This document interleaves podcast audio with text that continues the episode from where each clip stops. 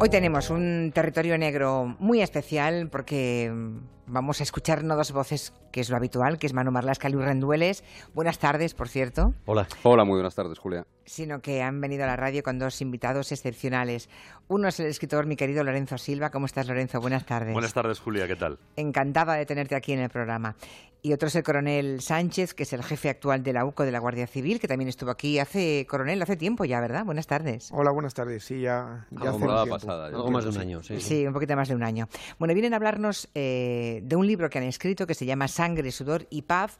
Por cierto, enhorabuena, porque ese libro que es la historia de la lucha de la Guardia Civil contra ETA eh, lleva 20.000 copias vendidas. Eso es una cifra muy importante, casi imponente, y ya van por la cuarta edición, ¿no? Así que enhorabuena. Pues sí, muchas gracias. La verdad es que es un milagro. Es, es un milagro Sí, vender eh, libros en España. Vender 20.000 ya. Y Ni 20.000, te lo claro, crees. es que es, es una cifra y cuatro ediciones. Y un eh, libro de no ficción, efectivamente. Sí, sí, es, un- es una venta muy importante, lo cual quiere decir que el tema, el tema interesa. ¿eh? Eh, vamos a empezar dando algunas cifras. Eh, ETA cometió 3.517 atentados. De esos, 477 fueron contra guardias civiles. En total, ETA mató a 860 personas, se dice pronto, y de esas víctimas, pues muchísimas fueron guardias civiles, guardias civiles o familiares, 232 en concreto. Eh, el libro de Lorenzo Silva y del coronel Sánchez eh, explica la, la intención de que esas personas, que esas víctimas, dejen de ser números, ¿no? Números fríos, que tengan nombre y apellidos y una historia detrás. No sé, Manu y Luis, si antes de empezar a hablar con ellos queréis contarnos algo de las impresiones que os ha causado el libro. Vosotros que conocéis muy bien a los protagonistas, a muchos de ellos. Yo creo que es un libro, es excepcional. Yo no había leído nada, nada parecido con tanta documentación y con tan, tan bien escrito. Me parece un libro, sé, sé que suena hortera decir necesario, ¿no?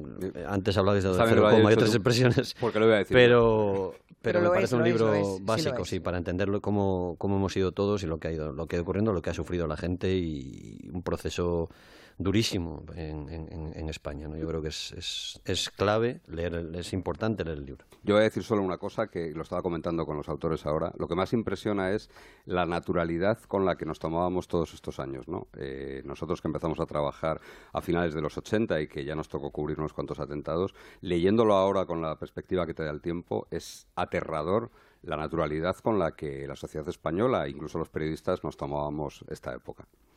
Hay aquí un fragmento, leo literalmente, dice, salimos corriendo y cuando llegamos abajo había un tumulto a su alrededor.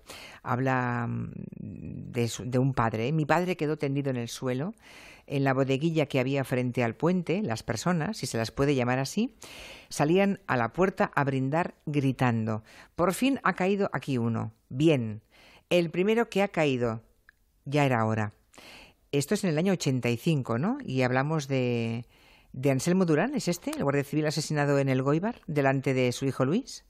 La hija, la hija La hija, mayor de Anselmo hija. Durán. Y él muere delante de su hijo Luis, efectivamente. La que lo cuenta en el libro del coronel Sánchez y de Lorenzo Silva es la hija. ¿Esto era así realmente? O sea, ¿Se celebraban públicamente los asesinatos y se dejaba el cadáver en la calle sin que nadie lo recogiera, sin ningún tipo de compasión? Pues en, en los años 80 sí era así, sí era así porque acercarse, cualquier ciudadano que se acercara en un, en un hecho que acababa de ocurrir podía ser tachado por el resto del pueblo de colaboracionista, de amigo de los guardias civiles y eso ya te colocaba en una posición muy difícil en muchos pueblos del País Vasco donde la presión eh, de los de los malos eh, era, era, era, muy importante. Eso sí ocurría. Eh, la indiferencia era absoluta y a veces eh, vemos, vimos episodios como era algo más que indiferencia, que era prácticamente celebrar una muerte.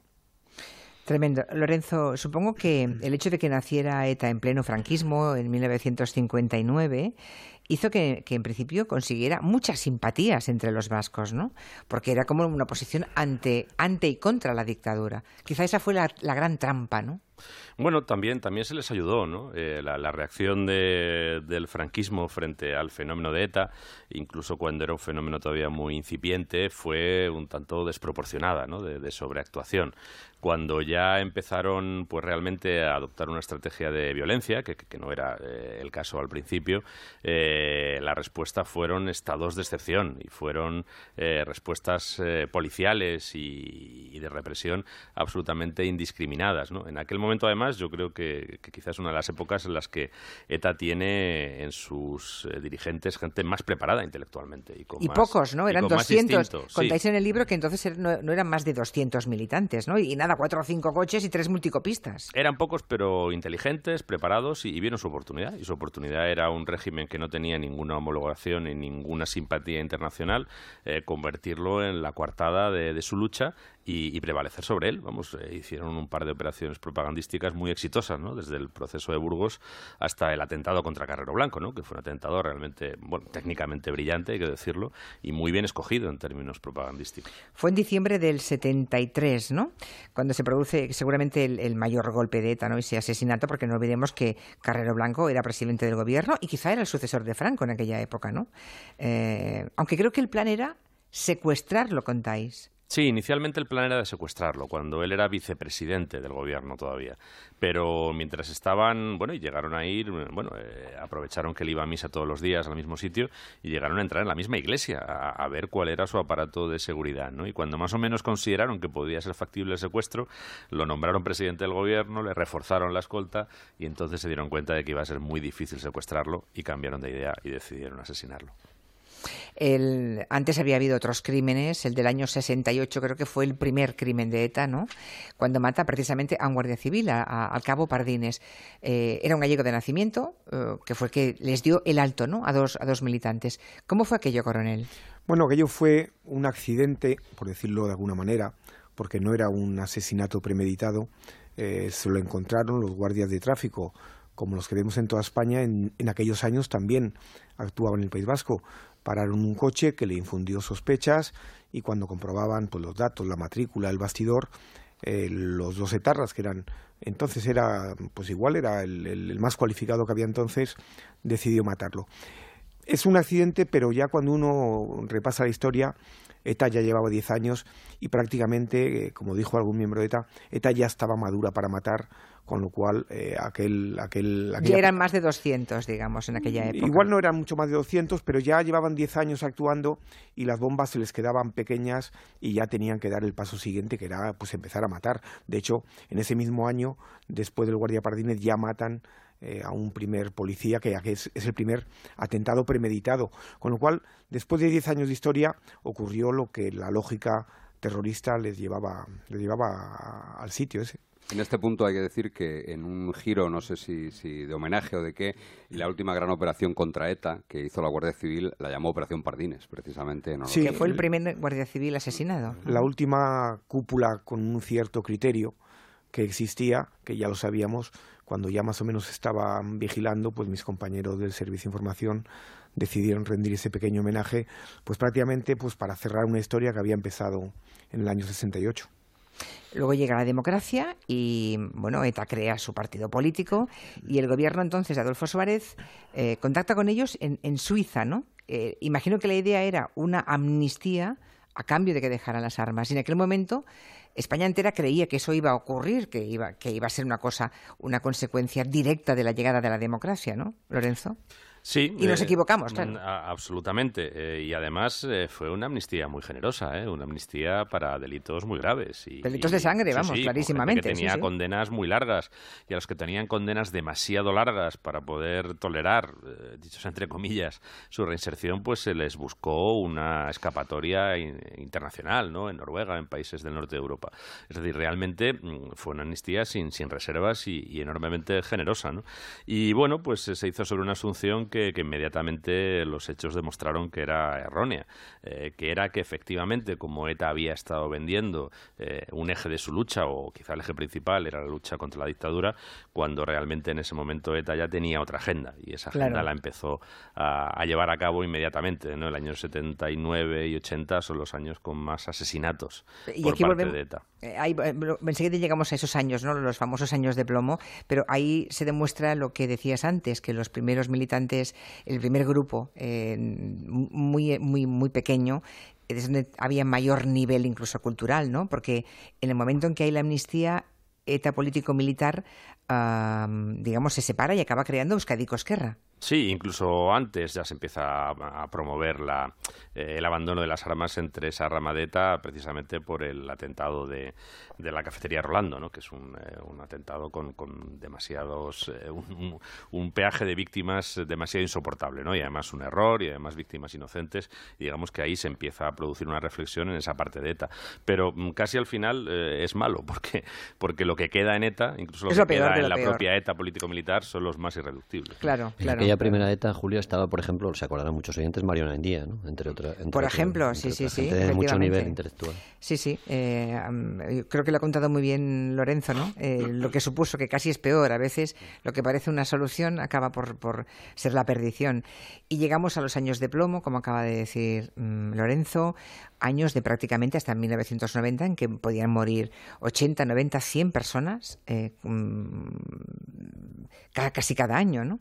¿Quién confiaba entonces en la, en la derrota de ETA? Porque yo recuerdo que lo vivíamos casi como si fuera un imposible, como si fuera una quimera. Esto nunca, esto nunca va a vencerse, coronel. No, de aquella nadie, nadie pensaba, nadie, pensaba, pues porque la democracia también eh, era una democracia reciente, el Estado tenía pocas, pocas herramientas, pocas armas para luchar y en aquellos años nos veíamos absolutamente, vamos, no, no ya la Guardia Civil, eh, todos los españoles nos veíamos a merced de unos terroristas que eran omnipresentes, que hacían lo que querían, cuando querían.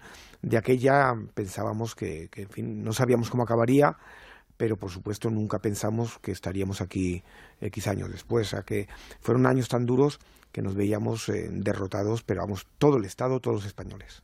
Y la Guardia Civil como objetivo prioritario, ¿no?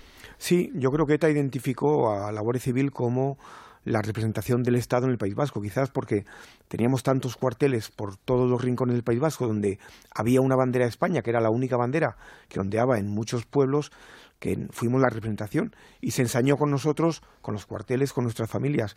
Y a partir de ahí tuvimos eh, dos opciones, o ir para adelante o ir para atrás.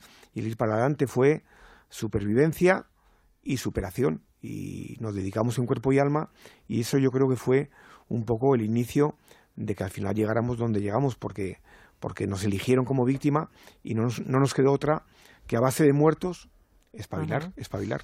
Bueno, de, esa, de esa época, Manu y Luis, es aquel chiste tan desafortunado que yo creo que todos hemos oído alguna vez, ¿no? del Guardia Civil, ¿no? Sí, el Guardia Civil es el río más largo de, España porque nace en Úbeda y viene a morir al País Vasco. ¿no? Exactamente. en el libro, eh, En el libro está recogido también. Por cierto que para los que ahora pues se, se, replantean la transición, el pacto del 78, dicen, ¿no? Bueno, pues nada, cuatro meses antes de votar la Constitución en aquel momento, murieron 15 guardias eh, mm. civiles en cuatro meses, ¿no?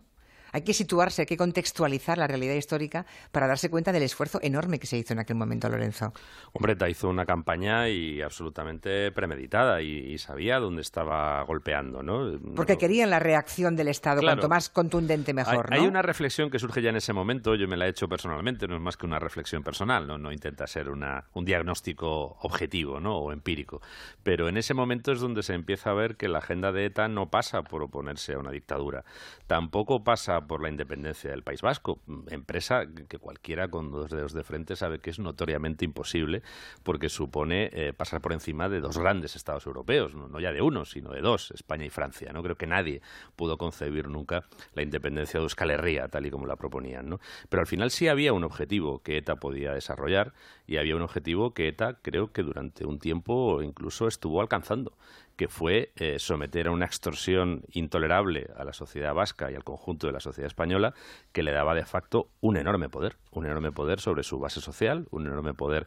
sobre su eh, territorio de referencia y que en cierta medida puso a la democracia española todavía muy inestable contra las cuerdas. Matar a tantos guardias civiles antes del referéndum de la Constitución, cuando todavía en las Fuerzas Armadas Españolas quedaban no pocos generales que tenían muy poca simpatía. quedaba hasta un golpe de Estado pendiente todavía. Muy poca simpatía por lo que estaba sucediendo y que además tenían resortes de poder, pues era una maniobra muy claramente dirigida a esa agenda de extorsionar a la sociedad y, si era posible, hacer descarrilar la democracia española.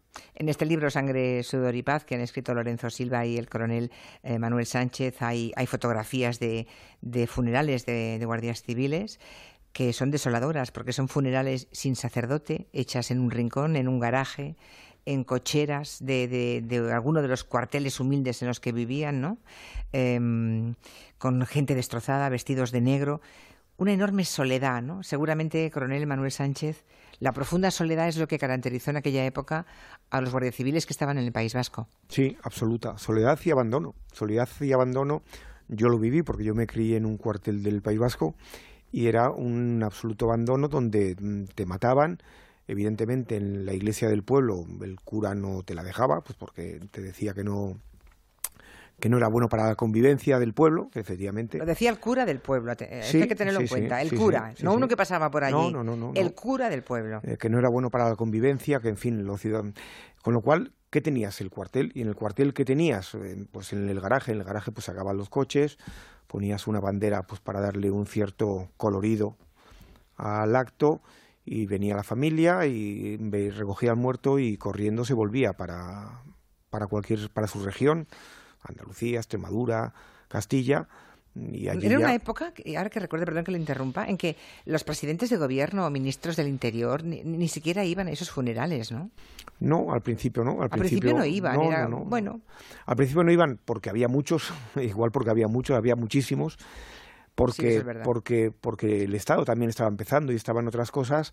Por eso le digo que la palabra soledad y abandono fue, y eso hizo, insisto, eso hizo que nosotros nos blindáramos, nos uniéramos y dijéramos o, trabajamos mucho y lo sacamos para adelante o nadie nos va a echar una mano. Eh, ese, fue, ese fue, digamos, del dolor eh, sacamos virtud. Y curiosamente, algunos testigos de atentados, eh, hijos en algunos casos, hijos e hijas, luego se hicieron guardias civiles. Sea, parece que lo humano es poner tierra de por medio y olvidarse para siempre, y lo que han hecho muchos hijos e hijas es hacerse guardias civiles. Sí, sí, hay muchísimos. Nosotros somos muy endogámicos, quizás porque vivimos en los cuarteles, nos criamos en los cuarteles y cuando... ¿Y tú qué quieres ser de mayor? Pues, pues, pues, lo único que se me ocurre, que lo que he vivido. Y hay muchos relatos, hay, hay un relato de, una, de una compañera mía que luego ha estado en el servicio de información mucho tiempo, que lo relata, que vivía en el País Vasco, que ve matar a su padre y, bueno, y como, como gracia entra en la primera promoción de mujeres de guardias civiles. Tenemos su relato porque el libro, aparte de contar la historia de, ETA y de la Guardia Civil y cómo discurren ambas, lo, salpicamos de, mucho relato humano que yo creo que le da al libro eh, una fuerza tremenda. Y esta chica, ya digo, estuvo, fue compañera mía mucho tiempo en el Servicio de Información, nos da un relato que uno no puede por menos de llorar. Em, podemos situarnos ahora en, atentados tremendos con un enorme impacto social, como el de Hipercor, como los cuarteles de Vic y, de Zaragoza. En ese momento la Guardia Civil ya ha tomado la iniciativa, Lorenzo, y ya ha ido en búsqueda de los jefes de ETA, no a los comandos, ¿no? sino ir a la cúpula y es ahí cuando empieza a trabajar, digamos, los servicios de inteligencia de la Guardia Civil. Ahí ya se ha reaccionado, ¿no? Sobre todo a partir de, comienzos de los años 80 se percibe que hay que desarrollar eh, herramientas, ¿no? Para, para combatir esta amenaza y se desarrolla tanto el servicio de información con sus diferentes unidades como, por ejemplo, el GAR, los, grupos antiterroristas rurales, para también eh, contrarrestar el dominio del territorio. Llegan a tener incluso eh, los etarras y, y sus simpatizantes.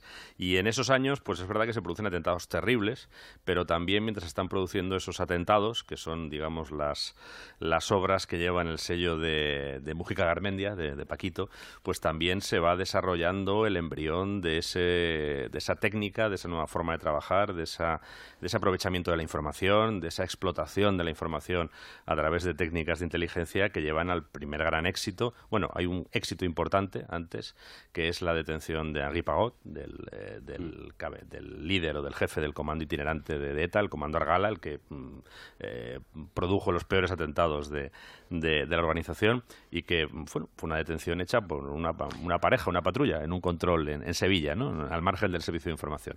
Pero luego cuando se cuando finalmente se tienen ya fuentes y se empiezan a explotar, pues se sientan las bases del primer gran éxito que es la caída en el 92 de la cúpula entera en, en Vidarte. Todo esto que está contando así rápidamente en minutos Lorenzo Silva está exhaustivamente contado, eh, con todo lujo de detalles, con nombres, con apellidos. Eh, la verdad es que hay operativos eh, de la inteligencia de la Guardia Civil, los confidentes y los infiltrados, apasionantes. Hay el caso de Luis Casares, que era de ETA y que se pasó a la Guardia Civil. ¿Eso cómo se consigue? O sea, ¿cómo se hace una metamorfosis semejante, coronel? Bueno, el primer paso fue suyo. Ya me imagino, el primer paso fue suyo. Pero ¿cómo, cómo alguien, o sea, cómo la Guardia Civil llega a fiarse de un tipo que ha estado en Bueno, al, principio no te fías. Ya me imagino también, claro. Él, da el primer paso, pues porque el comando que tenía en su casa, pues, pues tenía una actuación poco decorosa con su familia y por venganza. Él, él se quiere vengar y colabora. Luego el mérito está en irlo reconduciendo para que una una, una pequeña traición se convierta en una gran traición que nos aporte muchísimos datos. Y bueno, con un buen trabajo de mis compañeros de San Sebastián, pues luego se pasó a Francia y nos dio muchísimos éxitos. Y bueno, y alguno que todavía eh, los malos no saben que no lo dio él. cuando se muere, cuando se muere al funeral, al, entierro, llega una corona que pone tus amigos no te olvidan, que creo que el coronel sabe algo de esa corona. Enterrado rodeado de miembros de usted, coronel? No, yo no, pero fueron compañeros míos, pues bueno, un poco para pero esa persona... Le habíamos tomado cariño al final, ¿eh? Pero esa persona está mm, murió en el año 95 murió de y, ETA, y ETA creía que había muerto uno de los suyos. Sí, y le homenajeó hasta que, hasta que bueno, salió a la luz pública que no era de los suyos, bueno, que fue de los suyos. O sea, le enterraron, le enterraron con honores en, eso que llaman el bosque de los Gudaris. Sí, sí. Igual, igual hay algún otro. Igual hay algún otro enterrado que ellos tampoco saben. igual hay alguno más. Impresionante. Bueno, pues todo esto, con todos los detalles a los que pueden llegar, aparece en este libro de Lorenzo Silva y del coronel eh, Manuel Sánchez. ¿Quién creéis que debería leer este libro? Le pregunto ahora un poco a Manu y a Luis. ¿Quién debería leer este libro? Hombre, ya 20.000 personas lo han hecho, que son los ejemplares vendidos. Pero ¿a quién le vendría bien leerlo? Me gustaría mucho que lo leyera gente joven.